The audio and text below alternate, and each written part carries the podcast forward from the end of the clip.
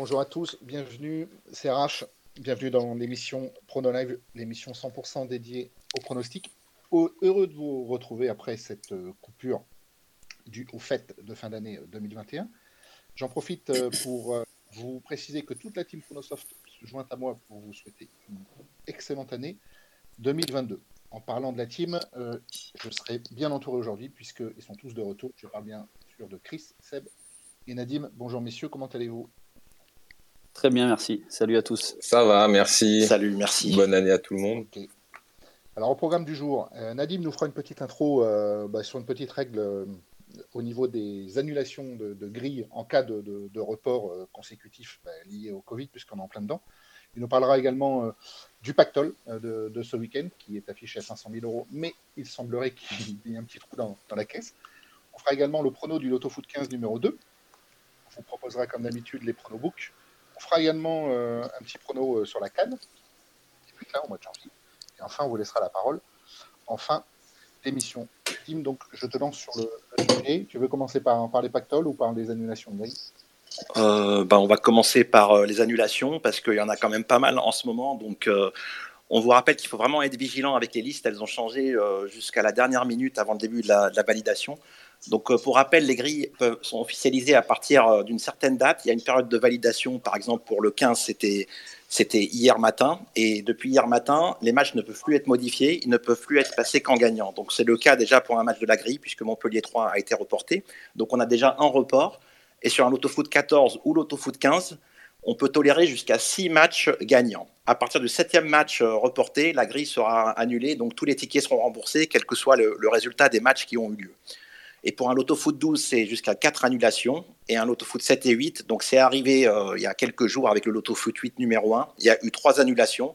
À partir de 3 annulations, le foot 8 est annulé, tout comme le loto foot 7. Donc pour ce qui nous concerne, pour la grille qui nous concerne, c'est jusqu'à 6 matchs annulés et au 7e, elle serait complètement remboursée. Est-ce que tu conseilles de valider plus tard que d'habitude, justement, pour anticiper ou pas? Bah, toujours, euh, en fait, moi je valide toujours euh, le, dernier jour de la validation parce que ça permet déjà d'avoir toutes les infos euh, sur les compos, sur les blessés. Et puis, bon, là, c'est pas trop la météo qui, risque d'annuler des rencontres, mais il faut quand même surveiller et la météo et puis les derniers tests de Covid. Donc, oui, jusqu'au dernier moment, tout en laissant quand même une certaine marge, évidemment, pour pas être pris au dépourvu en cas de pépin. Hein. Ça m'est déjà arrivé, pas souvent, mais une ou deux fois où la machine du buraliste, une ou deux fois en 20 ans, où la machine du buraliste, ben, elle avait bugué. Donc, il faut laisser le temps de trouver un, autre bureau de tabac dans ce cas-là. Évidemment, on parle de, faits vraiment improbables, mais quand vous jouez pour gagner un million ou que vous êtes en équipe, vous ne pouvez pas prendre à la légère ce type euh, d'aléa. Donc, euh, moi, je prends toujours une marge. Je valide jamais euh, à moins de deux heures de la fin de validation parce que c'est trop risqué. Puis, puis j'ai toujours une trentaine, quarantaine, cinquantaine de flash codes. Avant, c'était des bulletins, donc ça prend du temps aussi. Il y a un temps de vérification qu'il faut laisser quand on veut faire les choses professionnellement. Donc voilà, on, attend l'après-midi ou vers 17-18 heures si la fin de validation est à 20 heures, et puis le dimanche, je le fais vers midi maximum. Ok, merci Nadim pour tes précisions. Alors, parle-nous un peu du pactole de, ce week-end qui est doté de, de 500 000 euros. Ouais, donc il y a une super moto qui vient d'accélérer. Hein. D'ailleurs, il y a des radars anti-bruit qui vont être installés, ça va faire du bien. Alors, donc, euh, oui, alors il y a eu la, grille la dernière grille de l'année sur la Ligue 1, euh, sur laquelle nous avions pronostiqué, et puis pas été excessivement bon. Donc, c'était une grille un peu folle, où le Napoli a notamment perdu à domicile. Ça a donné lieu à des rapports, euh, ben, des super rapports, et personne n'a décroché le 14. Donc, en temps normal, en temps normal, euh, normalement tout le temps. En temps normal, la, FDJ, lorsqu'il n'y a pas de gagnant sur une grille à base de Ligue 1, elle reporte le pactole. Donc quand c'est un pactole de 500 000 euros, le pactole suivant passe à 500 000 plus 500 000, soit 1 million d'euros. Et normalement, euh, la grille de dimanche, c'est une grille à base de Ligue 1. Euh, il n'y a rien de spécifique à cette grille, il y a bien un minimum de matchs de Ligue 1. Et on a eu un pactole de 500 000 et non d'un million. Alors moi, j'ai pas d'explication à cela. La seule que j'aurai, c'est euh, le changement d'année civile qui, peut-être dans les comptes de la FDJ, fait que au changement d'année, ben, on repart à, zéro. Ce serait une règle un peu, un peu bizarre pour euh, des saisons de foot qui durent euh, ben, de septembre, d'août à, à juin. Mais on peut supposer que c'est ça. Et puis l'autre hypothèse moins probable, peut-être qu'ils auraient peur justement d'un grand nombre de matchs annulés mais par le passé, ça n'a jamais empêché euh, les, pactoles d'être portés. Donc, il euh, faudrait leur demander directement si jamais, euh, si jamais quelqu'un a la raison ou s'il y a un buraliste qui nous écoute et qui connaît la raison, ben, pourquoi pas intervenir en fin d'émission pour nous le dire. Très bien, merci beaucoup pour toutes ces précisions. On enchaîne tout de suite avec donc le prono du Loto Foot 15 de dimanche, donc le Loto Foot 15 numéro 2 doté d'un facteur de 500 000 euros. Il sera composé de Ligue 1, de Serie A, de Bundesliga et de Liga. Nous vous rappelle que le prono que nous vous, communiquons, nous vous communiquons pardon, est composé de trois triples et de trois doubles. Donc si vous jouez cette formule en direct, il vous en coûtera 216 euros. N'oubliez pas que vous pouvez jouer ces mêmes formules 3 triples et 3 doubles en garantie N-1 avec le logiciel Pronofoot Expert Plus. Je commence avec le premier match, un choc.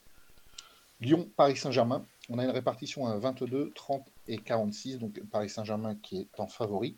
J'ai un prono commun au niveau de la team. Il s'agit de Nadim et Chris qui triplent tous les deux ce match. Et euh, Seb, lui, fait un double N2 sur ce premier match. Qui veut commencer on se bat pas. Honneur aux Lyonnais, non Honneur aux Lyonnais. qui reçoivent. C'est nous qui recevons. Mais normalement, on fait, parler, on fait parler les invités avant. Donc, euh, mais bon. Euh, bon, Seb, on te laissera à la fin. Alors, euh, donc j'ai triplé ce match.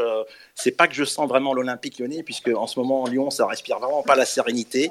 Entre les matchs, les matchs où il y a eu des, problèmes et qui ont été suspendus en coupe, les problèmes de vestiaire et tout ce qui se dit autour, c'est pas la sérénité. Et Peter Boss il a un peu chaud quelque part.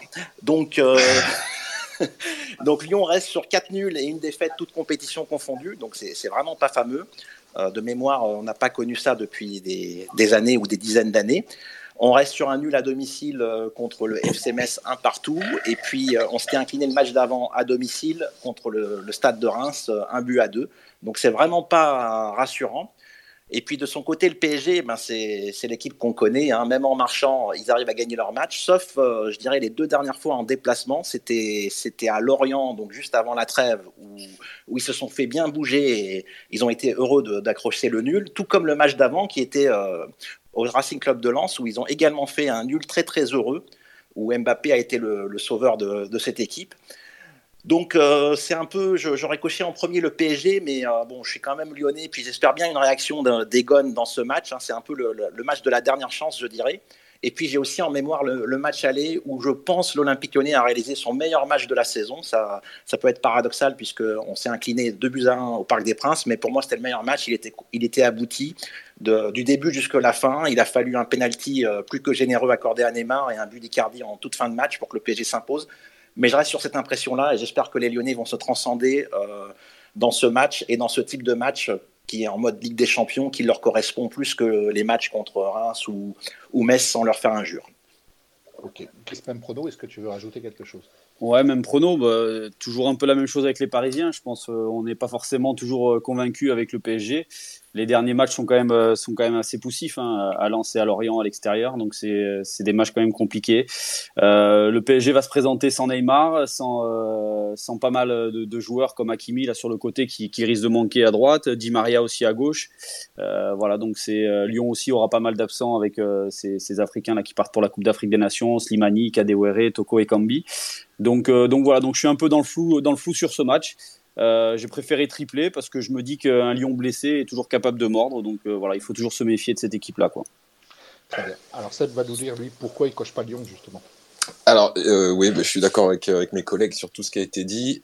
Euh, le truc c'est que euh, que moi plus que pour le PSG, c'est contre Lyon. Même si Paris c'est loin d'être l'assurance touriste en ce moment, Lyon c'est quand même on n'est pas loin de la crise, hein, que ce soit sur le terrain au niveau des résultats, mais aussi en dehors.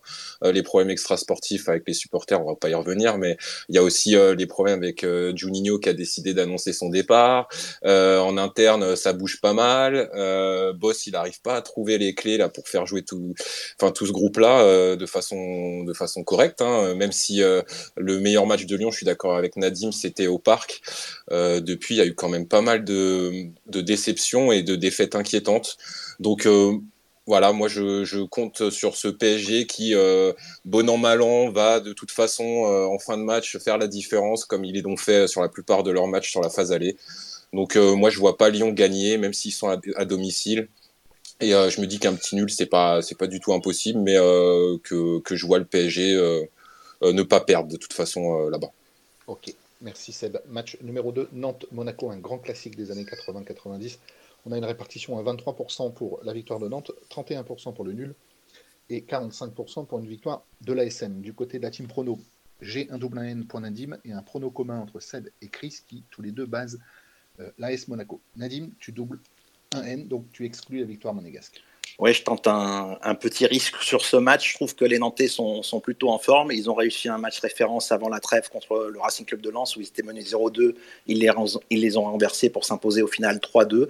Nantes reste sur trois victoires consécutives euh, en championnat également, donc c'est la forme. Et puis surtout du côté de Monaco, il y a eu le changement de coach. On ne sait pas du tout ce que ça va donner. Est-ce qu'il va essayer de faire jouer l'équipe différemment? Je suis pas sûr que Montpellier, euh, pardon, Monaco ait de grosses certitudes euh, en déplacement. Donc, Ton premier match clément avec lui. Hein.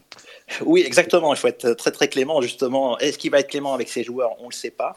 Donc maintenant que la vanne est faite, euh, on peut repartir sur le, sur le prono. Je vois d'abord le nul. C'est un match de, de, reprise un peu pour les deux équipes. Il y a des absences aussi du côté de Nantes euh, pour cause de Cannes et du côté de Monaco. J'ai lu qu'il y avait des cas de Covid, donc à surveiller. Je vois d'abord le nul et puis je pense qu'à la Beaujoire, les Nantais euh, pourraient, pourraient faire la différence. Ok, très bien, merci. Seb, donc de ton côté, tu bases oui, je base les monégasques. Euh, alors, c'est deux équipes qui se tiennent en un point. C'est le, septième qui reçoit le sixième. Euh, Monaco, c'est seulement une défaite sur leurs douze derniers matchs, toute, compétition confondue, mine de rien. Euh, il y a du mieux, même s'ils sont séparés de, leur entraîneur là récemment. ils viennent d'officialiser l'arrivée d'un nouveau coach, comme l'a dit Nadim. Mais moi, je pense que les joueurs, ils, ils voudront se montrer. Alors il y a pas mal d'absents, hein, on l'a dit euh, côté monégasque, il y a Diop, euh, Golovin, Badiachil euh, ou encore Dissassi. Mais bon, on a les tauliers qui seront là, hein, comme Ben Yedder, Chouameni, Voland. A priori, ça devrait débuter. côté nantais aussi, ils sont pas en reste. Hein, c'est Simon qui sera pas là, Castelletto, Traoré, Koulibaly, Bokari. Donc c'est pas pas anodin pour les Nantais qui ont moins de profondeur de banc. ils seront pas mal diminués. Alors euh, même si Nantes ça joue pas mal hein, cette saison, ça reste une équipe euh, qui réussit plutôt bien au, au, Monégasque, puisque sur leurs dix dernières confrontations, c'est huit, victoires de Monaco. Donc euh, avec autant d'absents côté nantais, moi je vois, les Monégasques bien débuter l'année. Ok, merci. Même analyse pour Chris. Ouais, même chose. Je pense que ça a tout dit. C'est moi les absences du côté de Nantes qui, me font penser que Monaco a, un gros coup à jouer à, la Beaujoire. Euh, quand même Simon Koulibaly, c'est quand même des joueurs importants devant. Castelletto euh, derrière aussi, euh, voilà, est quand même important à Nantes. Euh, donc ça peut être compliqué pour les Nantais, surtout que voilà, je pense qu'à Monaco, il va y avoir le, choc psychologique quand un entraîneur arrive. C'est toujours En général, c'est un effet quand même positif. Euh, là, en Coupe de France, euh, ils ont fait un bon match à, à, à Quevilly-Rouen chez un club de Ligue 2. Ils ont gagné 3-1. Voland a inscrit un doublé, un. Ben a inscrit un penalty. Donc, euh, Ben qui était peut-être en manque de confiance euh, après avoir passé pas mal de matchs sur le banc avec Kovac, euh, a peut-être repris un peu de confiance cet hiver. Donc, donc voilà. Donc, je vois, je vois une victoire de Monaco. sachant quand même sur les trois derniers déplacements de Monaco à la Beaujoire, c'est trois victoires. Donc voilà, une quatrième pour moi. Très bien, merci. Le match numéro 3, Montpellier 3, est donc annulé et donc donné gagnant sur cette grille. J'en profite pour questionner Nadim. Est-ce que tu peux rappeler euh, brièvement comment se comporte le logiciel avec un match gagnant? Comment il faut aborder son jeu tout en sachant que le match est gagnant avant la validation, justement? Alors déjà, avant de parler de ça, je dirais que la bonne nouvelle pour tout le monde, c'est que tout le monde finit minimum à 1 sur 14. Donc ça, c'est la bonne nouvelle. Après, au niveau du, du prono, euh, évidemment, si vous jouez avec le logiciel, donc soit vous, vous basez, vous basez soit le 1, soit le n, soit le 2. Je dirais peu importe, peu importe si vous n'utilisez pas de filtre sur les signes 1 et 2 ou des filtres qui vont faire intervenir le match 3 euh, au niveau de son résultat. Donc si vous filtrez pas avec les signes 1 et 2, vous mettez ce que vous voulez. Si vous filtrez avec les signes 1 et 2, évidemment, vous comptez euh, votre base que vous mettrez sur ce match euh, comme étant un signe 1 ou nul ou 2 de plus, évidemment. Donc ça, ça va un tout petit peu changer les fourchettes.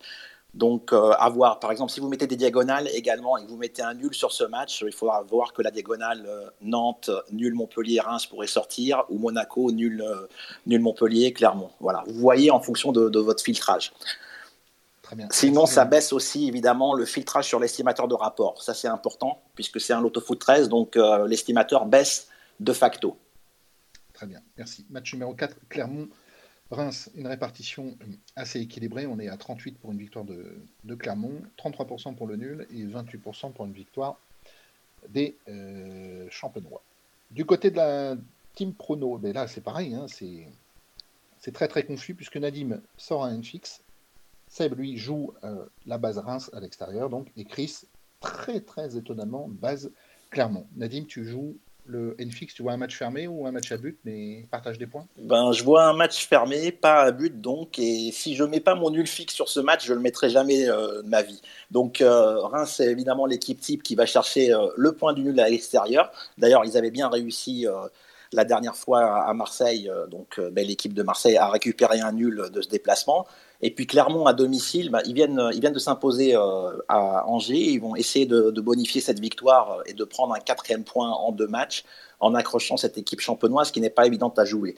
Et évidemment, alors les absences dans ce match euh, sont, sont très importantes puisqu'il y a quatre absents qui partent à la canne de chaque côté, dont Bayo, Alevina et Raoui du côté de Clermont. Et du côté de Reims, euh, c'est pas des moindres non plus puisqu'il y a Conan, El Bilal Touré, et Moussa Doumbia pour les plus importants. Donc euh, ça va vraiment être dur euh, de lire. Et puis je dirais que sur toute cette grille, c'est la première fois que ça m'arrive, hein, c'est de baser une, une analyse de prono uniquement basée sur les départs à la canne et les cas de Covid. Donc c'est un peu spécial comme période, mais on s'y adapte. Très bien, merci Seb. Tu vois une victoire de Reims. Ouais, alors la dynamique elle penche clairement pour pour Reims hein, sur le dernier mois avec notamment cette victoire à Lyon et ce nul au Vélodrome. Alors, euh, on s'en rappelle, hein, les Marseillais, s'en sortent très bien. C'est une égalisation euh, à la 97e minute sur un match qui a été euh, bien maîtrisé par les Rémois. Ils, ils, ont des bons petits jeunes, là, les Kebal et tout ça, ça, ça joue bien au ballon. je trouve qu'il y a une progression depuis le début de la saison dans cette équipe-là. côté Clermont, ils vont devoir faire sans Bayo, leur arme principale. il est parti jouer la canne avec la Guinée, donc ça change quand même pas mal le visage offensif de, de cette équipe. Euh, moi, je m'attends au même genre de match qu'à l'aller, où ça s'était fini en, en, une victoire de Reims 1-0, avec un but en toute fin de match. Euh, vois un match serré, accroché, mais euh, je pense qu'il y a plus de talent de côté de Reims. Et, euh, sans Bayo, je pense que c'est les, les facteurs X qui va faire que ça va, ça va pencher du côté de Reims. Ok, merci. Chris va nous dire pourquoi il n'est pas d'accord avec toi, puisqu'il base clairement. Ouais, pas d'accord parce que ben, Reims déjà a beaucoup beaucoup d'absents euh, pour pour cette, ce match à Clermont. Euh, moi, je trouve que les, les absences de Conan, de Touré euh, vont faire très mal. L'absence aussi du buteur qui est qui qui a pris un rouge en Coupe de France aussi va être va être importante pour pour Reims. c'est quand même 8 buts depuis le début de la saison pour lui. on l'a vu la semaine passée en Coupe de France, Reims a été gagné seulement 1-0 sur le terrain du National 3, Taon, avec un but à la 93e minute. Donc c'est une équipe et sans ces joueurs là donc euh, sachant qu'Etiquité pardon a fait 6 minutes sur le terrain euh, après son carton rouge. Donc, euh, donc voilà, donc je sens que Reims, ça va être compliqué sur ce début d'année. Et puis surtout, moi, Clermont, c'est voilà, c'est une dynamique intéressante avec cette victoire à Angers. C'est des résultats à domicile, mais qui sont pas forcément exceptionnels parce qu'il y a eu pas mal de défaites, mais qui sont qui sont quand même encourageants parce que les défaites ont, été plutôt intéressantes face à Nice et Monaco avec pas mal d'occasions. Euh, Clermont n'a jamais perdu à domicile contre un concurrent direct, donc ça aussi il faut le savoir. C'est une victoire contre 3, c'est deux nuls contre Metz et Brest. Voilà, et on me parle de Bayo, de l'absence de Bayo qui peut être importante, c'est vrai, mais euh, il faut quand même souligner qu'il va être remplacé par Pierre, Pierre Ivamel. Et Pierre Ivamel, c'est 42 buts euh, en professionnel sur les cinq dernières saisons, que ça soit en Ligue 1 ou en Ligue 2 avec Lorient. Donc c'est un joueur qui peut retrouver de la confiance avec le départ de Bayo. Donc voilà, donc moi je, pense que Clermont peut, s'imposer ce week-end. 42 buts en 5 saisons, c'est de la bonne stat d'attaquant de Clermont, ça. Ouais, c'est ça. bon, en tout cas, Dont 3 en Ligue 2. 8, buts, c'est les meilleurs buteurs. 8 buts par saison. Ok, match numéro 5. On enchaîne avec le match Metz-Strasbourg, avec un prono commun, puisque vous basez tous les trois le Racing Club de Strasbourg. Je vais commencer euh, par Nadim. Donc, tu vois clairement le RCS s'imposer comme tes collègues. Ouais, je, vois Strasbourg. Déjà, en temps normal, je vois le Racing Club de Strasbourg supérieur à cette équipe Messine, comme à l'aller où il s'était imposé sur le score de 3 buts à 0. Donc c'est un, derby et je vois encore plus le Racing Club de Strasbourg, pardon, avec les, absences pour la Cannes, puisque Metz, je pense que c'est le grand perdant de, cette Cannes. Il y a sept joueurs euh, qui sont partis pour cette compétition et pas des moindres, c'est que des titulaires et je dirais indispensables. Oukidja le gardien, après il y a Kouyaté en défense, il y a aussi, euh, il y a aussi tout le monde. Donc, il y a aussi euh, Boulaya. Il y, a, il y a vraiment beaucoup de, joueurs importants dans cette équipe. Donc, je vois pas comment, comment ces titulaires euh, au moins 5-6 titulaires parmi ses absences, il pourrait faire le poids. Du côté de Strasbourg, alors il y a deux absents également notables, hein, c'est Habib Diallo et Djikou, mais derrière, il va quand même rester des joueurs comme Gamero, Ajorc et puis Thomasson. Donc euh, offensivement, il y aura du répondant du côté des Strasbourgeois, et puis ils vont, ils vont rebondir après leur élimination en coupe, et puis euh, la défaite à domicile euh, qu'ils avaient subie contre Marseille. Seb, même prono, même analyse Ouais, exactement pareil. Hein. C'est surtout basé sur les absents côté Messin, qui est le club euh, le plus impacté de la Ligue 1 hein, avec, euh, avec les départs à la Cannes. Euh, comme Nadim l'a dit, Strasbourg, euh, ils perdent Diallo et Djikou, mais ça reste quand même très solide cet effectif-là. Donc, en plus, on a entendu là Antonetti là il y a une dizaine de jours qui a poussé son coup de gueule sur sur les départs à la canne et tout. C'est pas très serein. On sent que qu'il aborde pas euh, cette période de la meilleure des manières, le coach Messin là. Donc euh, oui, je pense que je pense que Strasbourg ça va le faire dans ce derby là. Mais le côté derby et le côté des du fait que certains joueurs vont vouloir se montrer, est-ce que ça rebat pas quand même un petit peu les cartes bah, Avec des jauges limitées, etc. Enfin, j'ai vu qu'il y avait un arrêté préfectoral en plus aussi. Donc je sais pas si vraiment va y avoir euh, une vraie atmosphère de derby. je pense que je pense que là la notion de derby est un peu atténuée là sur, euh, sur cette période. Tu fais bien de le rappeler. Ok, Chris, même prono. Ouais, et puis en plus pour pour jouer un derby et pour qu'il soit pour être à 100%, il faut avoir des, des, joueurs de talent sur le terrain. Et c'est vrai que Metz là avec tous les absents de la Cannes, si on rajoute en plus là les 3 4 Covid euh, sur les sur les derniers jours là, Yadé, Enguet, Lenny Joseph et deux absences euh, sur euh, Saint-Ons et Pajot, c'est quand même quasiment 10 joueurs en moins pour le FC Metz. Donc ça, ça peut ça peut être très très compliqué.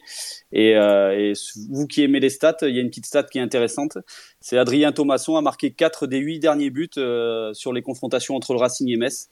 Donc euh, voilà, c'est au niveau des buteurs. Si Nadim euh, veut, veut le rajouter, ça peut bah, Tu peux le proposer euh, sur la fin de l'émission, mais c'est pas mal du tout. Thomasson, Thomasson c'est un, enfin, c'est un mec qui a le, le RC Strasbourg dans, dans le sang, hein, donc c'est pas si étonnant que ça finalement, ouais, ce genre de stat. Allez, et, 4 buts et 3 passes décisives en plus. Hein. Et 3 passes décisives en plus, donc c'est intéressant. Ok. Allez, on change de championnat, on traverse les Alpes. Match numéro 6, l'AS Rome qui reçoit la Juventus de Turin. Match très équilibré sur la répart puisqu'on a 29,5% pour une victoire de l'AS Rome, 33% pour un nul et 37% pour une victoire de la vieille dame. Du côté de la team prono, on a un prono commun entre Nadim et Seb qui triple tous les deux ce match. En revanche, Chris, lui, exclut la victoire de Rome puisqu'il place un double N2. Allez, je vais commencer avec toi. Chris, tu places ton double N2. Tu vois la juge ne pas perdre, mais tu vois également donc l'AS Rome incapable de s'imposer sur ce match. Ouais, c'est ça exactement. Bon, c'est septième contre cinquième, donc c'est déjà euh, un choc du haut de tableau assez, intéressant. Donc je partais déjà sur, sur le match nul. Et, et pourquoi je, je, tourne plus vers la Juve que, que vers l'Ice Rome? Parce que je trouve que la Juve depuis euh, depuis quelques matchs c'est quand même beaucoup mieux. Euh, c'est pas encore parfait, hein, parce que voilà, il y a, y, a, y a peu de victoires sur sur ces derniers matchs, mais ils sont quand même invaincus depuis sept matchs, toutes compétitions confondues. Euh, le nul contre Naples euh, cette semaine est plutôt intéressant, euh, même si avec les absences qu'il y avait à Naples, on aurait espéré peut-être une victoire de la Juve. Mais, mais la Juve fait un bon match. ils ont beaucoup d'occasions. Voilà, ils ont manqué un petit peu de réussite devant, je trouve. Donc, euh, donc voilà, donc c'est une équipe qui est, performante en ce moment. C'est une équipe qui à l'extérieur est allée chercher euh, un point euh, à Milan contre l'Inter, qui est allée chercher trois points sur le terrain de la Lazio. donc voilà, donc c'est pour ça que je tourne plus vers la Juve et en plus la Roma c'est trois défaites sur ces six derniers matchs et c'est surtout des contre-performances à domicile depuis la fin du mois d'octobre contre le Milan et contre l'Inter. C'est deux défaites et c'est un nul aussi contre la Samp qui est 15e de Serie A. Donc donc voilà, donc je vois plutôt la, Juve que la Roma. Merci Chris. Nadim, tu sors l'arme fatale sur ce match. Ouais, alors Christophe, tu parlais de, choc de haut de tableau. Je dirais que 7e et 5e euh, cette saison, la Juve et la Roma ne tiennent pas leur rang, puisqu'ils sont carrément distancés pour la lutte pour le titre et ils vont peut-être espérer euh, chercher une quatrième place, sachant que la Juve est à 3 points de la Talenta qui a un match en moins. Donc même pour la quatrième place, ce ne sera pas évident cette saison. Alors, ces deux équipes qui ont joué euh, hier, comme de nombreuses équipes italiennes, à part celles euh, qui ont eu leur match reporté. Donc, euh, ce n'était pas des performances fameuses. Hein. La, Juve, j'ai regardé le match, ils ont été dominés avec une. Ils ont été dominés dans leur camp par le Napoli. Hein. La possession du Napoli est de 56%, mais toute la possession a eu lieu dans, dans le camp de la Juve et dont il manque la, charnière centrale, donc Bonucci, Kellini, qui devrait aussi être absente ce week-end. Donc ça, ça va poser problème. Et du côté de la Roma, bah, c'est pas tellement mieux, hein, puisqu'ils se sont fait euh, balayer par le Milan AC. Ils ont pris un rouge. Alors la seule bonne nouvelle côté romain, c'est le but d'Abraham, hein, Abraham qui est très critiqué euh, outre, outre Alpes. voilà, donc c'est un match où tout peut arriver. Et donc j'ai sorti le Joker, comme tu as dit, Raph. Ok, Seb, pareil, Joker. Oui, Joker, parce que c'est un match euh, compliqué à lire entre deux équipes euh, que je trouve de toute façon très décevantes d'une façon générale hein, cette saison. Euh, la Roma, ils sont capables de taper l'Atalanta 4-1. On se rappelle de leur début de saison aussi, ils étaient sur une série de, victoires de 7 ou 8 matchs, un truc comme ça. ça caracolait en tête du classement et puis ils sont écroulés d'un seul coup sans qu'on sache trop pourquoi ni comment. Euh, ils sont, ils ont perdu aussi euh, à Venise 3-2. Ça, c'est des matchs un peu bizarres, euh, un peu dans la lignée de ce qu'avaient montré euh, les équipes de Mourinho de toute façon ces dernières saisons. Hein. Je sais pas si c'est un lien, mais en tout cas, euh, ça y ressemble. Euh, de l'autre côté, on a une Juve qui est, qui, est, bien loin des attentes aussi, avec des carences inquiétantes dans le jeu. Ça joue pas bien. C'est vraiment une saison à oublier pour l'instant pour les Turinois. Donc euh, voilà, c'est deux, équipes qui m'inspirent aucune confiance, euh, pas fiable. Donc euh, Joker pour moi sur ce match. Ok, merci. On reste en Italie. Match numéro 7, l'Inter de Milan qui reçoit la Lazio Rome. Là, vous faites l'unanimité puisque tous les trois, vous basez l'Inter. Du côté de la réparte, on a une victoire, 68% pardon, pour une victoire de l'Inter de Milan, 19% pour le nul et 12% pour une victoire de la Lazio. Nadim, pas de doute sur ce match? Ouais, pas de doute, c'est le leader contre le huitième, comme tu l'as dit. Et puis euh, la Lazio, c'est malheureusement c'est une équipe qui joue bien au football, mais qui encaisse énormément de buts. Hein. Ils en ont encaissé 37 euh, cette saison, ce qui les place euh, dans la moyenne des équipes relégables dans, dans cette Serie A. Donc ils ont fait 3-3 hier contre Empoli, en étant un peu malchanceux, mais en même temps ils n'ont pas ils pas maîtrisé le match. Donc le 3-3 est, est, assez logique. Et de son côté, l'Inter, c'est l'année du nouveau titre, hein, je dirais encore pour eux. Ils devraient confirmer. Ils ont déjà quelques points d'avance euh, sur le Milan AC, donc ils n'ont plus qu'un point maintenant. Et donc, comme le Milan a gagné hier, il leur faut à tout prix cette victoire pour creuser de nouveau l'écart. Euh, L'Inter reste sur six victoires consécutives à domicile, donc c'est pas rien. Et le seul joueur qui va manquer à cette équipe dans l'effectif est pléthorique, c'est Dzeko. Donc euh, je pense que tout, va aller en faveur des interistes et je les vois bien gagner donc, face à la Lazio. Ok, est-ce que tu as quelque chose à rajouter avec le même prono? Non, c'est juste que euh, si on regarde bien le, dernier, la dernière défaite euh, de l'Inter en championnat, bah, c'était justement euh, sur le terrain de la Lazio. depuis, ils ont enchaîné en 11 matchs 9 victoires et 2 nuls. Euh, les deux nuls, c'était contre le Milan et contre la Juve. Donc euh, vraiment rien d'infamant. Enfin, ça a été vraiment euh, depuis ce match-là, ce match aller, une un espèce de déclic pour les interistes. Et je pense qu'ils vont vouloir remettre les pendules à l'heure. Je pense qu'ils auront coché le, match sur le calendrier. Et pour moi, oui, base milanaise, assez logique. Chris, même prono. Est-ce que tu as une stat de derrière les fagots appuyer, appuyer ce prono ou pas? Non, j'ai pas une grosse stat, mais euh, voilà, la Dio, c'est quand même 18 buts encaissés sur ses 8 derniers matchs de Serie A, donc c'est quand même important. Sachant que l'Inter, c'est quand même 49 buts marqués cette saison, donc c'est quand même assez impressionnant. Donc euh, voilà, je vois, je vois mal euh, une, performance de la Lazio, sachant en plus que l'Inter n'a pas joué cette semaine. donc je pense que la fraîcheur va être aussi importante. Merci. Match numéro 8, le Napoli qui accueille la Sampdoria de Gênes. On a une répartition à 86% pour une victoire de Naples, donc grosse base sur la répartition. 7% pour le match nul et 6% pour une victoire de la Sampdoria du côté des pronostiqueurs. Un prono commun entre Nadim et Seb qui tous les deux basent Naples. En revanche, Chris, lui, sort son triple et il va nous dire tout de suite pourquoi. Bah, tout simplement parce que bon, déjà, je, spécule un peu sur la victoire, euh, sur une grosse performance de la Samp, sachant que moi, Naples, ces derniers temps, m'ont à chaque fois mis un petit peu dedans au loto-foot. Euh, je rappelle quand même cette, euh, cette défaite de Naples à, domicile contre, contre l'Aspedia. Il y a eu aussi une défaite contre l'Atalanta et Empoli. Donc c'est quand même trois, trois défaites à domicile euh, ces derniers mois. voilà, il y, a, il y, a, eu pas mal, il y a pas mal de cas de Covid en ce moment du côté de Naples. Hein. D'ailleurs, cette semaine contre la Juve, Naples a joué avec seulement quatre titulaires habituels. voilà, je ne sais pas si, les, si les, les, les, contaminés vont revenir ce week-end, mais en tout cas, s'ils reviennent, ils ne seront pas forcément à 100%. Euh, il y a des joueurs aussi importants qui partent à, la Coupe d'Afrique, hein, comme, euh, comme Khalidou euh, Koulibaly, là, le défenseur, qui est quand même très solide derrière. Donc, donc voilà, donc je me dis qu'il peut peut-être y avoir une surprise sur ce match-là. Donc même si c'est vrai que la Samp c'est pas pas une grande grande équipe de, de, Serie A, mais voilà, la Samp est allée chercher un nul à l'AS Rome à Rome. Donc donc je me dis pourquoi pas. Donc je préfère tripler et me dire qu'il y aura peut-être une surprise sur ce match. Ok, merci. Seb, donc tu bases toi le Napoli. Oui, sur le Napoli, alors euh, je suis pas très original, mais euh, je me suis basé surtout sur, euh, les matchs d'hier. j'ai trouvé une, une, équipe du Napoli plutôt bien contre la Juve. C'était un beau match et je m'attendais à je m'attendais à pire de la part de Naples. Euh, donc euh, moi je ne suis pas convaincu que ces absences là de d'Ossimène, Koulibaly, Anguissa, euh, ça va trop les perturber. La Samp ça reste quand même assez faible, hein, 15e en championnat. ils viennent de perdre contre Cagliari qui, est une équipe qui, joue qui joue le, maintien en ce moment. donc oui, je, je, je, suis je suis la logique sur ce match. Ok, pareil, Nadim.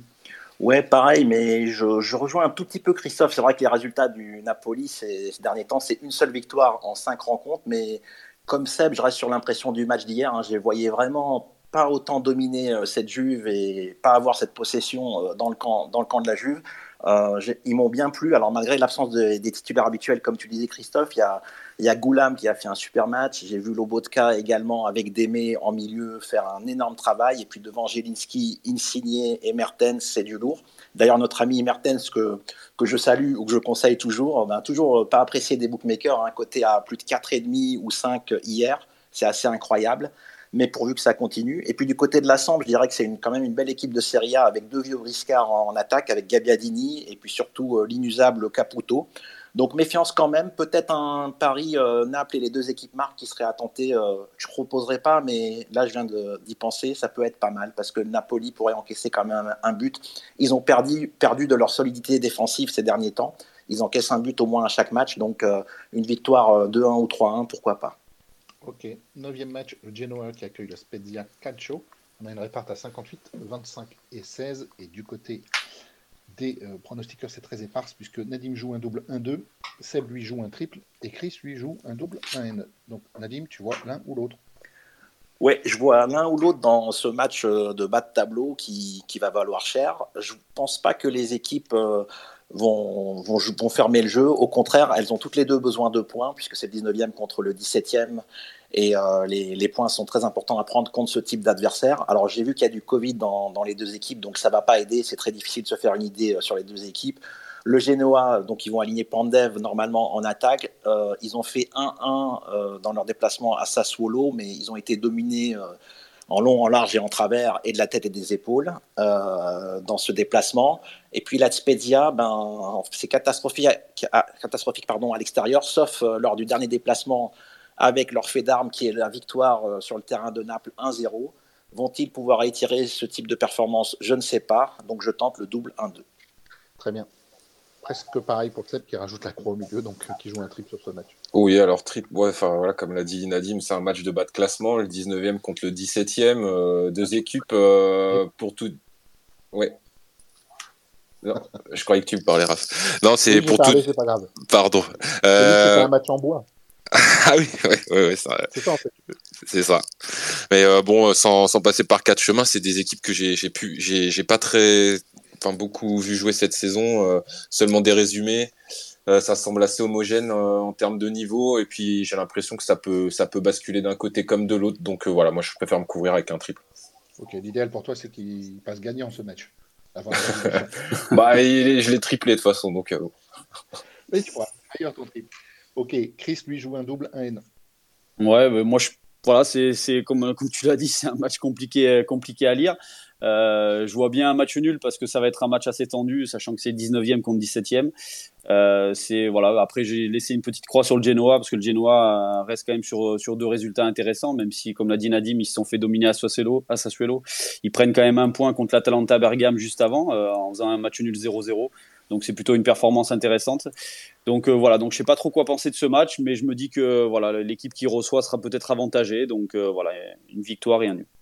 Ok, merci Chris. Allez, direction la Bundesliga, match numéro 10 de Hertha Berlin qui accueille Cologne. On a une répartition à 52% pour une victoire du Hertha Berlin, pardon, 26% pour le nul et 21% pour une victoire de Cologne. Du côté de la team Prono, Nadim joue un triple sur ce match. Seb lui sort un double 1N et Chris lui base en revanche le Hertha Berlin. Donc Nadim, à nouveau un joker. Ouais, joker sur ce match, je m'étais déjà dit que j'ai pas passé un seul match allemand depuis le début de la saison qui, depuis le début de la saison. Donc c'est des matchs qui sont vraiment illisibles. On se, enfin, je me plante pour un part tout le temps sur les matchs allemands, donc je sors le joker. Et puis en plus, il est justifié parce que le Hertha à domicile, c'est seulement deux défaites depuis le début de la saison. Ils sont invaincus sur les cinq derniers matchs et ils restent sur deux victoires donc sur leur pelouse, dont le 3-2 contre le Borussia Dortmund, ce qui n'est pas rien. Et puis en face, euh, Cologne, ben, je trouve que ça va vraiment mieux. Ça coïncide euh, avec le retour en forme de Modeste, qui a été buteur lors des deux derniers matchs. Donc euh, Cologne, c'est deux victoires de rang en Bundesliga, dont celle à Wolfsburg, certes après le match important que Wolfsburg avait, avait fait contre le, le LOSC, mais c'est quand même une victoire sur le terrain de Wolfsburg. Donc tout est possible dans ce match, même le nul, donc joker. Ok, presque pareil mais tu ne coches pas. Ouais, moi, moi, je pars sur le, euh, le en balotage favorable. Euh, bah, comme Nadim l'a dit, ils ont perdu euh, aucun de, de leurs cinq derniers matchs à la maison. Ils ont quand même battu des équipes comme Gladbach et Dortmund. Euh, ce qui donne de, bons matchs références. Euh, Cologne, ils ont gagné qu'un seul de leurs huit déplacements en Bundesliga cette saison. Euh, C'était contre Wolfsburg, comme l'a dit Nadim, une équipe de Wolfsburg qui, a changé de coach pendant la, phase allée, qui, va pas bien du tout. Donc je sais pas trop ce que ça vaut. Donc pour moi, avantage au Hertha et, on va laisser traîner une croix sur le nul. Très bien. Chris, lui, va plus loin puisqu'il base le Hertha. Oui, alors c'est vrai que c'est un match compliqué à lire parce que c'est 11e, 8e. C'est euh, Cologne en, en, forme en ce moment. Euh, Cologne n'a perdu que trois fois sur ses huit derniers déplacements. Euh, Modeste marche sur l'eau, donc c'est vrai que c'est un match difficile à lire, mais voilà, s'il y a un risque à prendre, ben, je le prends sur ce match-là parce que le Hertha, euh, voilà, c'est intéressant à domicile sur ces derniers matchs. C'est quand même des victoires contre Mönchengladbach, contre, surtout contre Dortmund. C'est un nul aussi contre le Bayer Leverkusen, donc le Bayer Leverkusen qui est une grosse équipe de, de Bundesliga. Donc, euh, donc voilà, donc je me dis que le Hertha peut, euh, peut continuer sur sa dynamique et s'imposer. Très bien, merci. Onzième match, direction la Liga pour les quatre derniers matchs avec Alaves qui reçoit l'Athletic Bilbao. On a une réparte à 16% pour une victoire d'Alaves. 27% pour le nul et 56% pour une victoire de Bilbao. Du côté des pronos, ben, c'est la symbiose puisque tous les trois vous basez l'Athletic Bilbao Nadim. Ouais, alors c'est pas une base forcément évidente parce que cette équipe d'Alaves, euh, certes, elle est 18e au classement, mais c'est une équipe très très accrocheuse, surtout à domicile.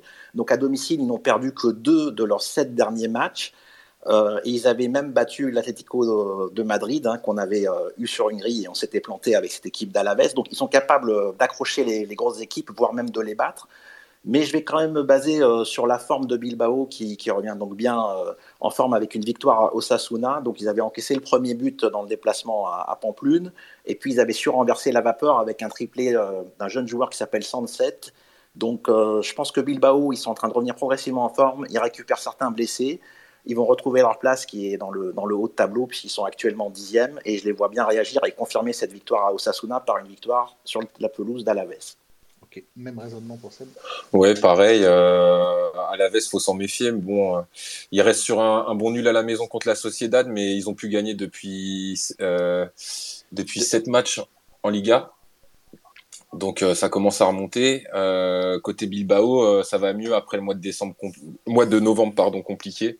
Euh, il reste sur une victoire contre le Betis, une défaite 2-1 contre le Real, mais dans un match euh, où ils ont montré de, de bonnes choses. Euh, une victoire à Osasuna, comme l'a dit Nadim, lors de la dernière journée. Bon, bah voilà, autant Bilbao, ils ont du mal à performer contre les gros du championnat, mais face à ce genre d'équipe, ils font généralement le boulot. Donc ouais, ouais, Bilbao pour moi.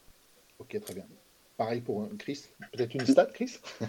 Non, pas de stat, mais, euh, mais la même chose. Hein. Bilbao, je pense, est, est, plutôt sur une bonne dynamique en ce moment. Euh, voilà, Seb disait qu'ils avaient du mal à performer contre les gros, mais quand même à l'extérieur, ils sont allés chercher un nul à Madrid euh, devant l'Atletico. Ils sont allés chercher un nul à Valence, un nul à San-Sébastien. Donc c'est plutôt des, performances intéressantes. Euh, donc voilà, donc s'ils veulent aller chercher l'Europe, ils doivent absolument gagner contre, contre ce mal classé sachant qu'à la euh, voilà, c'est sept matchs d'affilée, comme l'a dit Seb, sans victoire en Liga. C'est une élimination aussi en Coupe du Roi face à une Segunda B. Donc voilà, donc c'est une équipe qui est pas forcément en grande confiance parce que même le nul contre la Real Sociedad là dernièrement est un peu en trompe-l'œil parce que les Basques voilà sont étaient privés d'Oyarzabal, les Basques ont raté beaucoup beaucoup d'occasions. Donc donc voilà, donc je pars plutôt sur Bilbao. Merci Chris. Douzième match, Osasuna qui reçoit Cadix, une répartition à 59% pour une victoire d'Osasuna. 24% pour le match nul et 16% pour une victoire potentielle de Cadix. Du côté des pronos, vous n'êtes absolument pas d'accord puisque Nadim base Osasuna, pardon. Seb, lui, joue un double N2 sur Cadix et enfin Chris, lui, joue un double 1N sur Osasuna. Nadim, tu bases Oui, je, base des locaux. C'est n'est pas la grande inspiration sur ce match. C'est pas des équipes que je regarde très souvent, sauf, sauf la dernière fois avec Osasuna contre Bilbao.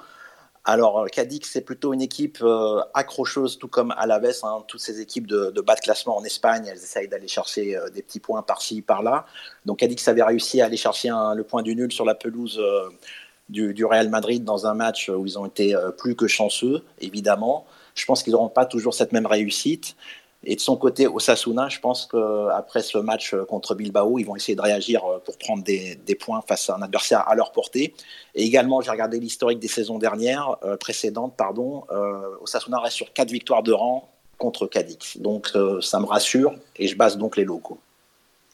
Très bien, merci. Seb, lui, joue un double N2. Oui, alors on va partir, on va prendre un petit risque sur ce match. Oh, vous, vous m'entendez? L'air inspiré. Euh, ouais, bah, euh, en fait, c'est cette équipe de Cadix que moi, moi j'aime bien euh, parce qu'elle a fait quelques surprises. ils sont avant-derniers, mais qu'à deux points du premier non relégable, donc rien n'est perdu pour eux. ils ont quand même réussi quelques bonnes perfs sur la première partie de saison, comme une victoire contre Bilbao. Ils ont tenu en échec le Real, Nadim l'a dit, mais aussi le Barça, Villarreal ou encore Valence. Donc moi, je pense qu'ils peuvent ramener quelque chose d'Osasuna, surtout que Osasuna reste sur deux défaites de rang et une troisième si on rajoute euh, celle d'hier en coupe. Donc euh, moi je me dis que c'est pas impossible. Donc euh, moi je, pense que Cadix peut, peut faire quelque chose là-bas. Ok, Chris lui rejoint plus Nadim puisqu'il joue un double N.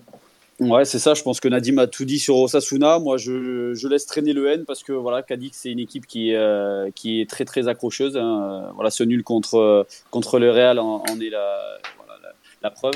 C'est une équipe qui, euh, qui, peut, euh, qui peut rester en bloc tout le match et, s'accrocher et prendre un point, mais c'est une équipe qui aussi euh, peut carrément exploser si elle prend un but dans les 15 premières minutes. Hein, ils ont perdu dernièrement 4-0 à Retafe, ils ont perdu 3-1 à Elche, deux équipes là, qui, qui jouent le maintien comme eux.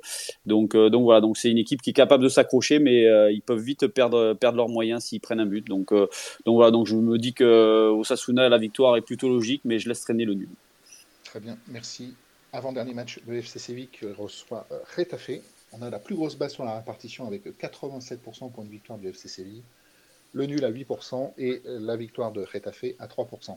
Ça se ressent du côté des pronostiqueurs également, puisque tous les trois, vous faites confiance à Séville. Je vais commencer avec Nadim. Ouais, bah, je vais logiquement baser. C'est le deuxième qui, reçoit le 16e. Euh, le FC Séville, ils ne sont qu'à 5 points du Real Madrid, donc qui est leader, et ils ont un match en moins que, le Real, donc euh, potentiellement ils pourraient être qu'à 2 points de cette première place, qu'ils vont essayer d'aller chercher. Alors le, seul bémol, je vais commencer par le bémol du côté du FC Séville, c'est toujours l'absence de d'Ennesseri, mais ça fait un moment qu'il n'est pas là et ça n'empêche pas les Sévillans de, bien jouer avec des joueurs comme euh, Jules Koundé ou Ocampos qui, qui font le travail. Donc euh, une équipe de Séville en forme, qui gagne, qui encaisse très très peu de buts, hein, c'est la meilleure défense du championnat. De son côté, euh, Getafe, alors ils viennent de réussir un exploit euh, en battant le Real Madrid, mais c'était juste après donc la, trêve hivernale, et donc le Real n'était pas dans, son assiette dans ce match-là. Alors le Getafe avait bien maîtrisé le match, mais comme souvent à domicile où ils sont plutôt accrocheurs, mais à l'extérieur, Getafe c'est la 19e équipe de ce championnat espagnol, donc ils ne sont pas rassurants, ils ils ont zéro victoire en déplacement. Donc une base sévillane euh, sans trembler. Ok. Oui, pareil, une des grosses bases de la grille hein, pour moi. Euh, euh Rétafé 16e de Liga, euh, comme l'a dit Nadim, ils ont toujours pas gagné à l'extérieur. alors à l'opposé, on a Séville qui est invaincu à domicile, qui a pris 23 points sur 27 possibles à Sanchez Pirwan. Donc sur la phase allée. Donc voilà, difficile de sacrifier une croix haute que pour la victoire de Séville sur ce match et on va espérer la logique. Ok, Chris, même prono, est-ce que tu as quelque chose à rajouter? Ouais, même chose, c'est difficile de, de, mettre un nul ou de mettre une victoire des visiteurs. Euh, Retafe, c'est quand même la plus mauvaise attaque de la Liga et qui se rend chez la meilleure défense. Donc euh, je me dis que ça va être très très compliqué pour euh, marquer un but. Et, et à l'extérieur, pour euh, Retafe, c'est des défaites à Valence, à Barcelone, au Rayo Vallecano, à Séville, devant le Betis et à Villarreal. Donc, donc voilà, donc à mon avis, c'est une nouvelle défaite pour eux. Ok, Merci. Allez, dernier match, déjà le 14e, Villarreal qui accueille l'Atlético Madrid. On a une répartition à 27% pour une victoire du sous-marin jaune, 33% pour le nul et 38% pour une victoire des Madrilènes. Du côté des pronos, Nadim joue un double N et j'ai un prono commun entre Seb et Chris qui tous les deux jouent un triple. Allez Chris, je commence avec toi. Tu triples ce match, donc tout est possible pour toi. Ouais, c'est ça, tout est possible. Huitième contre quatrième. Villarreal est plutôt sur une bonne dynamique en ce moment avec euh, quatre victoires d'affilée. Ils sont quand même, euh, ils se sont quand même imposés à Saint-Sébastien contre la Real Sociedad. Mais, euh, voilà, les Titico, on connaît. Simeone est capable de tout avec cette équipe. On l'a vu aussi en Ligue des Champions. Donc, même s'ils sont sur, sur un parcours assez compliqué là, ces dernières semaines, il y a eu quand même quatre défaites d'affilée sur la fin de l'année 2021 pour les Colchoneros. Euh, voilà, je me dis que cette équipe peut quand même réagir. Euh, ils viennent de s'imposer là sur, euh, sur la dernière journée à domicile 2-0. Donc, donc voilà, donc tout est possible pour moi. Très bien. Seb, pareil? Ouais, bah tout pareil. Hein. C'est un match qui peut basculer d'un côté comme de l'autre, que j'avoue avoir du mal à analyser parce que bah, cette équipe de l'Atlético qu'on a donné pas mal favori sur la phase allée, elle a quand même elle a quand même déçu euh, plus souvent qu'elle n'a rassuré. Euh, Villarreal, c'est un peu l'inverse. Euh, bon, ça, ça va mieux depuis, depuis quelques temps là, et on les voyait plonger, et puis au final, de ces dernières semaines ont été positives pour eux. Donc voilà, je pense que je pense ça peut, ça, ouais, tout peut se passer sur ce match-là. Donc un triple, mon dernier triple. Ok, merci. Un petit risque pour toi, Nadim, puisque tu décoches le favori de la répartition. Oui, je décoche le favori. Alors, je vais expliquer pourquoi. Donc, déjà, l'Athlé est resté sur quatre défaites de rang. Donc, ils ont mis fin à l'hémorragie en s'imposant face au Rayo Vallecano. Donc, euh, pour une victoire 2-0. Mais pour moi, ça va rester insuffisant euh, parce que cette équipe de Villarreal commence à me plaire. Je trouve qu'après leur victoire euh, acquise sur le terrain de l'Atalanta de Bergame et leur qualification en Ligue des Champions, ça les a libérés vraiment d'un poids. Et on retrouve le vrai Villarreal avec également le retour de Gérard Moreno en forme. Donc le Yellow Submarine, il reste sur 4 victoires de rang en championnat. Et les deux dernières victoires à domicile, c'est s'il vous plaît 5-0 contre Levante et 5 buts à 2 contre Alaves. Donc 10 buts marqués en deux rencontres à domicile c'est un certain potentiel offensif. Et puis hier, malheureusement pour les Colchoneros euh, en Coupe du Roi, ils ont perdu Antoine Griezmann, donc ça fera un atout offensif en moins. Et Villarreal s'est débarrassé de cette compétition dont ils ne voulaient pas, à mon avis. Je l'avais mis sur Twitter qu'ils alignaient une vraie équipe bis et ils ont été éliminés. Je pense qu'ils vont se focaliser et sur le championnat et sur la Ligue des Champions. Et dans ce match euh, choc, je les vois vraiment pas perdre et je les vois même s'imposer en premier, mais je préfère assurer avec le nul. Sait-on jamais C'est une habitude de Simone d'aller chercher les points du nul en déplacement. Très bien, merci. Voilà, c'était le prono du Loto Foot 15 numéro 2 à valider dimanche 9 janvier avant 14h55. Ce, euh, Loto Foot est doté d'un pactole de 500 000 euros. Le prono qui vous était euh, proposé est composé de 3 triples et 3 doubles. C'est-à-dire que si vous voulez jouer en direct, en garantie. On t'entend mal. Euh, ouais. C'est bon là? Ouais, très bien. Vous pouvez jouer également ce prono donc en garantie N-1, c'est-à-dire 13 sur 14 pour 24 euros tout en vous rappelant qu'en visant le 13 sur 14, ça n'enlève rien du tout à la possibilité de pouvoir réaliser le sans faute, c'est-à-dire un 14 sur 14. On enchaîne avec les pronos book, messieurs. Allez, je vais commencer par euh, Seb. Quelle a été ta sélection des jours à venir? Je crois qu'il y a la ah. fille de Seb qui veut dire quelque chose. Ah oui. Il y en a une qui s'exprime, désolé. Euh, moi, je vous propose de partir du côté de la Cannes, euh, un match qui aura lieu mardi entre le Nigeria et l'Égypte. Euh, je propose euh, l'Égypte qui est coté à 2,30. Je trouve pas mal parce que on a beaucoup d'absents côté nigérian. On a parlé d'Ossimène tout à l'heure euh, qui a été testé positif Covid. Euh, Onuachu qui est forfait et il y a Emmanuel Denis de, de Watford et Igal, Igalo qui n'ont pas été libérés par leur club. Donc on se retrouve avec une sélection quand même qui est amoindrie. Euh, Garnot Rohr qui a été limogé, qui était le, le sélectionneur euh, du Nigeria, qui a été, limogé euh, euh, mi-décembre et qui ne prendra, enfin le nouveau sélectionneur prendra en main l'équipe qu'après la compétition. Donc là c'est le DTN nigérian qui fait l'intérim durant la Cannes. Donc, enfin voilà, il n'y a, pas énormément de signaux positifs pour les Nigérians. Euh, L'Égypte, eux, ils seront au complet, euh, avec sûrement le meilleur joueur du monde en ce moment, Mohamed Salah. Euh, ils ont Carlos Queiroz euh, en sélection. Devant Messi, devant Messi, ça là non, ah, et, donc, et, donc, devant Lewandowski aussi. Ah, je pense qu'il a joué un petit peu plus de matchs que Messi euh, cette saison. Mais Seb, Seb, il sait pas ce qu'il est en train de faire, mais il est en train de me pourrir un truc là, mais je te laisse continuer.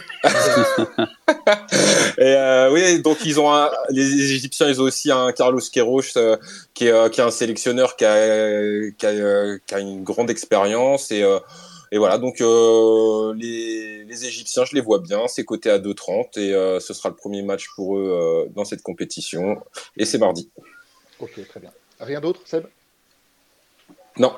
Ok, t'as pas beaucoup bossé. Non, je rigole. Nadim, on enchaîne. Bon, euh, je ne sais pas si j'enchaîne sur la canne, du coup, c'est peut-être plus logique puisque tu, tu viens d'en parler. Donc, tu viens de me pourrir euh, mon pari long terme que je voulais proposer. Donc, euh, quel est-il? C'est le Nigeria qui remporte la compétition. Ah Comme quoi, on ne s'est pas consulté là. Tu vois ah non, non, bah non, c'est bien, ça, ça, permet le débat. Donc, je voulais tenter un coup avec ce, ce long terme sur le Nigeria parce que déjà, bon, c'est un peu déjà la compétition va se dérouler exactement comme l'Euro. Donc il y a 24 équipes, c'est le même principe de qualification. Il y a six groupes de quatre, les deux meilleurs se qualifient, les deux premiers, et les quatre meilleurs euh, troisièmes. Donc après ils rentrent en huitième de finale. C'est le même schéma, euh, le, même principe qu'à l'Euro. Et je vais tenter donc le Nigeria parce qu'en en fait il y a deux énormes favoris euh, que sont l'Algérie et le Sénégal. Et tout le monde voyait à l'Euro un Angleterre-France en finale et il n'a pas eu lieu. Mais je me dis que bah, l'histoire se répète souvent, surtout dans ce type de compétition. Il ne faut pas prendre les deux gros favoris vainqueurs, même si vous pouvez le faire, bien, bien entendu. Mais j'ai été voir un peu dans les, dans les pays euh, qui suivaient au niveau des cotes. Et, le Nigérien m'a bien plu parce qu'ils sont triple vainqueurs de cette compétition. Évidemment, euh, elle se déroule euh, un peu plus régulièrement que, l'Euro, mais donc ils sont triple vainqueurs en 2013, en 94 et en 80. Et puis je trouve que c'est un vivier de joueurs qui est, qui est immense. Et j'ai repéré deux, trois joueurs qui me plaisent énormément dans cette équipe. Il y a le NDD de Leicester qui a été monstrueux contre Liverpool et qui leur a permis justement de battre cette équipe des Reds. Et c'est ce même NDD qui avait permis à l'équipe de Leicester, l'année du titre, euh, d'être sacré. Ça avait été un des, artisans de, ce titre surprise euh, des Foxes. Donc, euh, cette équipe du Nigeria a plein de joueurs de talent. Il y a Ienacho également, il y a Simons de Nantes et il y a beaucoup d'attaquants bourrés de talent. Alors, évidemment, l'inconnu, c'est au niveau du DTN, mais parfois, dans ce type de circonstances, des choses spéciales ou magiques se passent. On se souvient du Danemark qui avait gagné l'euro alors qu'ils n'étaient pas invités. Il y a toujours des choses un peu imprévues ou qui sortent de l'ordinaire dans ces compétitions. Donc je tente les Nigérians côté à 10. Et donc ça, c'est mon premier pari euh, long terme pour la Cannes. Et puis je suis allé chercher un, buteur. Alors pour le buteur, euh, c'est Salah qui est l'énorme favori avec une cote de 4,50 mais j'ai appliqué les principes euh, qui étaient recommandés euh, dans l'article qu'on avait publié pour l'Euro, c'est-à-dire d'analyser le groupe de chaque équipe. Et euh, donc, comme tu l'as dit, l'Égypte est dans le groupe du Nigeria.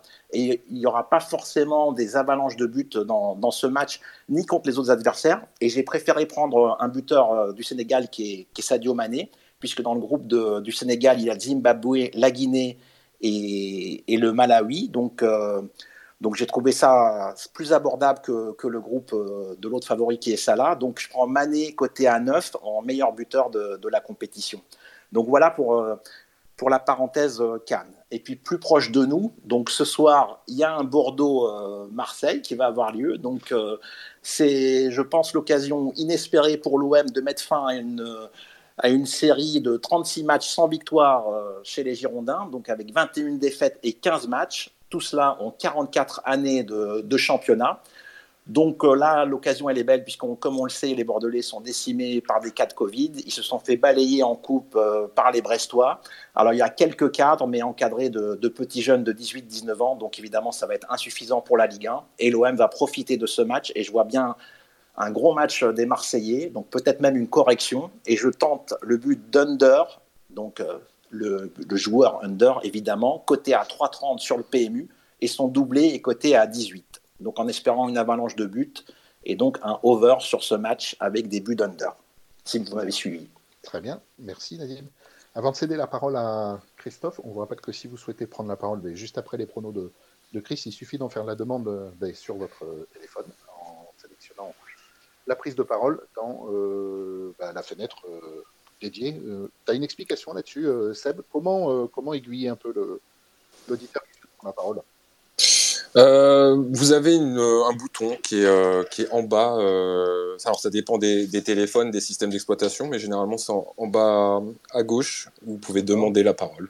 Et donc, et donc, il faut forcément être sur smartphone par rapport, parce qu'il y a des auditeurs qui n'arrivent pas à le faire parce qu'ils ne sont sur PC. Il faut être sur le téléphone portable parce que techniquement, bah, c'est plus sûr de passer par le téléphone pour Twitter. En tout cas, ils n'ont pas encore fait de solution sur le desktop. On ne peut écouter que, euh, enfin, sur, euh, sur les navigateurs Internet, sur ordinateur, on ne peut qu'écouter. D'accord, très bien. Merci pour les précisions. Allez, on enchaîne avec les pronos de, de Chris. Ta sélection, s'il te plaît, Chris. Ouais, alors de, deux petits pronos. On va d'abord rester sur la canne. Euh, il y a le match d'ouverture euh, ce week-end, donc Cameroun, Burkina Faso. Euh, les matchs d'ouverture sont souvent, souvent compliqués. sur les, six dernières éditions de la canne, il y a eu quatre matchs nuls. Donc voilà, je me dis que ce Cameroun-Burkina Faso peut se terminer sur un nul, côté à 3,55, sachant que les, sur les quatre dernières confrontations entre ces deux équipes, il y a eu trois matchs nuls. Donc voilà, donc je pense que ça peut être une cote, une cote intéressante. Et puis ensuite, on va se tourner vers le rugby. Euh, voilà, c'est le rugby est fortement touché par, par le Covid, par la Covid ces, ces dernières semaines.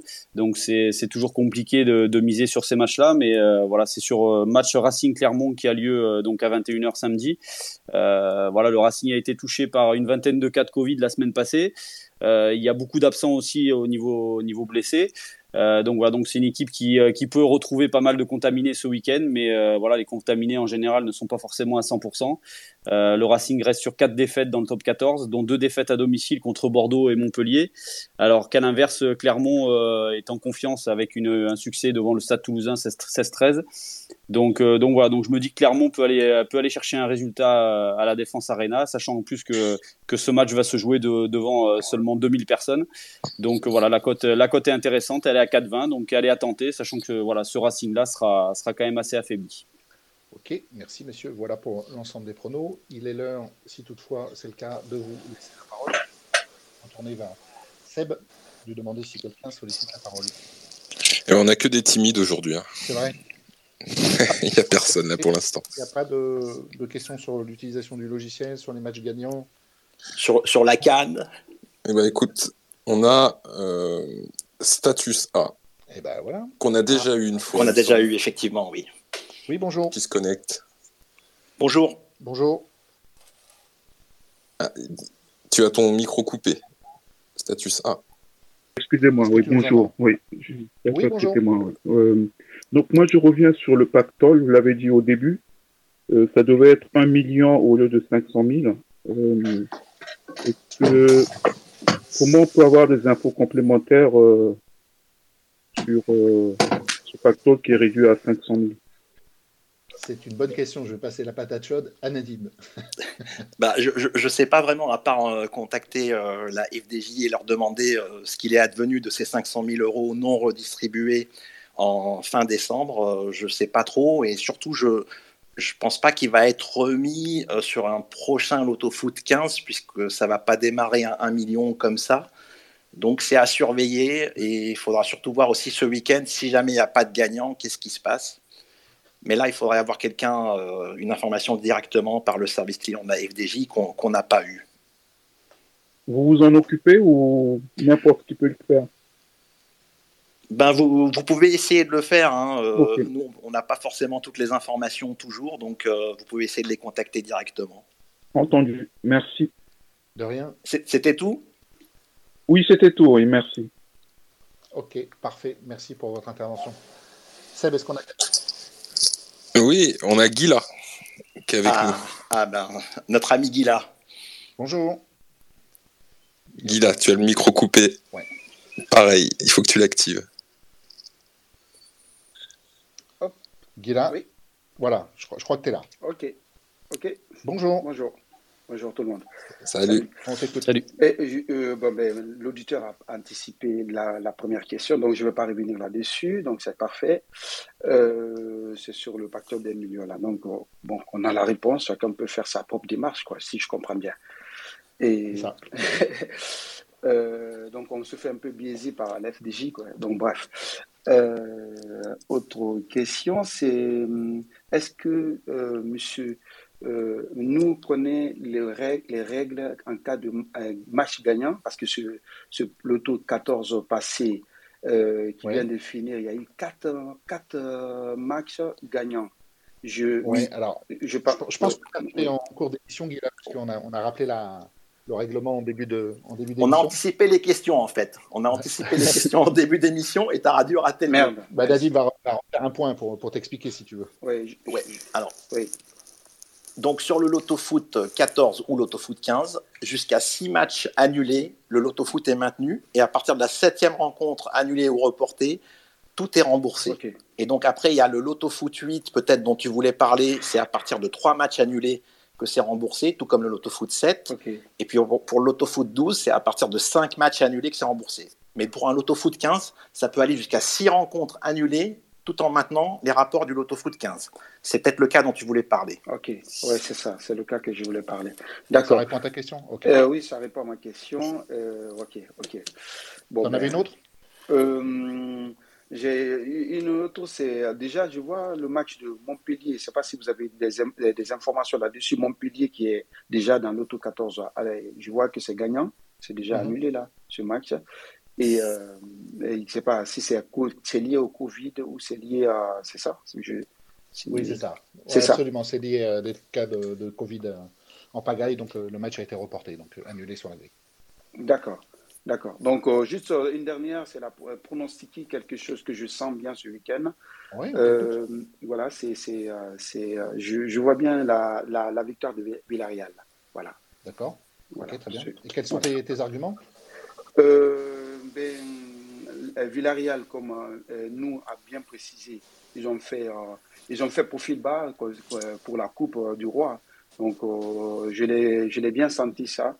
Et pareil aussi. Donc, du coup, j'ai, ils, ont, ils, vont, ils vont viser l'objectif sur le championnat et la Ligue des Champions. Donc, vu qu'il y a, il y a presque pas de blessés, ils sont tous là et c'est une équipe vraiment chiant à jouer. Je pense que euh, Atlético Madrid Peut-être, peut-être, je dirais peut-être en me couvrant, la victoire, ce sera le nul pour Atlético Madrid. Peut-être. Ok, parfait. Merci pour euh, tes précisions, euh, Guilla. Je te souhaite une bonne journée. Bonne journée, merci. À bientôt. Bonne journée. Au revoir. Seb, est-ce qu'on a un dernier auditeur peut-être? Seb? Ah, ça a frisé, oui. Seb, tu, nous entends? On t'a perdu, Seb. On a perdu euh, Seb. On a perdu la technique. Est-ce qu'il y a quelqu'un d'autre prendre la parole. Alors. Ah oui, je voulais compléter euh, sur ce dernier match euh, côté Atlético. Euh, vous l'avez peut-être souligné, mais Griezmann s'est de nouveau blessé, donc ça fait un handicap pour Atlético. Oui, tout à fait. On l'a spécifié tout à l'heure, l'absence de, de, Griezmann. J'ai eu, eu, une notification. L'autre rencontre des problèmes de connexion. Veuillez patienter quelques, quelques secondes.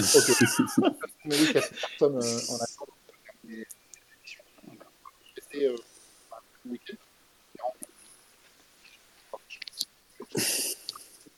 euh, la semaine prochaine, sur Twitter, la prochaine date du prochain Excellent week-end à vous. À très bientôt. À bientôt. À bientôt. Au revoir.